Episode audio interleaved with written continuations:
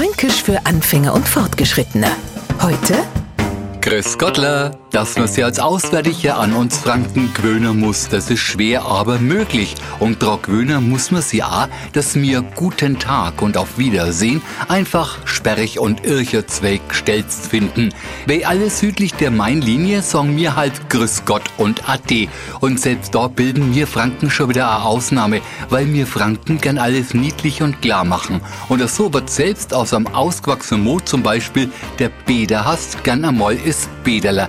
Und das geht nur so weit, dass sogar aus einem Grüß Gott manchmal ein Grüß Gottler wird. Der Neufranke sollte der Zettler aber nicht auf die Idee kommen, das wäre bloß ein kleiner Gruß.